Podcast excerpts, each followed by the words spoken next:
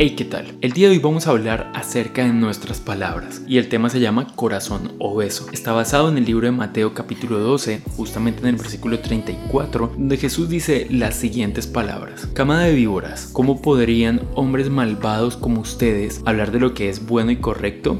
Pues lo que está en el corazón determina lo que uno dice. En una versión más eh, común o más bien más antigua que es la Reina Valera, dice, de la abundancia del corazón habla la boca. Y esto es interesante porque lo que nos muestra es que lo que nosotros decimos está controlado por lo que nosotros amamos, por lo que hay en nuestro corazón. Y cuando nosotros nos damos cuenta que en nuestra vida hay muchas cosas que están incorrectas, esto quiere decir que nuestro corazón está fijado, está amando las cosas incorrectas. Porque el tema aquí no es solamente lo que decimos, sino lo que hacemos. Así que tanto lo uno como lo otro depende de lo que hay en nuestro corazón. Y entonces cuando hablamos un poco de esto me parece interesante meditar que nosotros sacamos de nuestro corazón, pero nuestro corazón no está simplemente allí porque sí. Nuestro corazón está lleno de cosas que nosotros mismos hemos alimentado. Es decir, si todo el día estoy alimentando sentimientos negativos en mi vida pensamientos negativos en mi vida, básicamente de eso mismo es de lo que yo voy a hablar y de eso mismo es de lo que voy a vivir. Esto va a influenciar mi forma de vida. Por esto es muy importante que nosotros prestemos mucha atención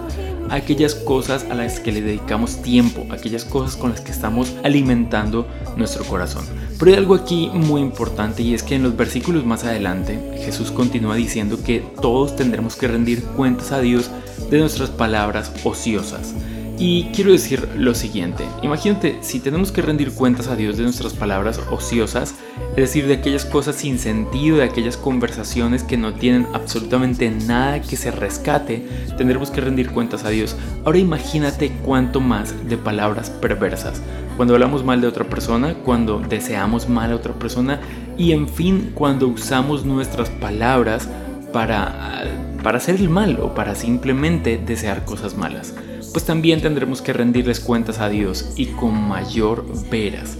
Así que la invitación del día de hoy es que empecemos a cuidar nuestras palabras, pero para cuidar nuestras palabras tenemos que cuidar lo que consumimos. Así que pilas con la música que escuchas, mucho cuidado con los amigos que tienes, con las conversaciones que tienes, porque de lo que hay en nuestro corazón, de eso habla nuestra boca. Eso que Dios te bendiga, que tengas un súper feliz día y chao pues.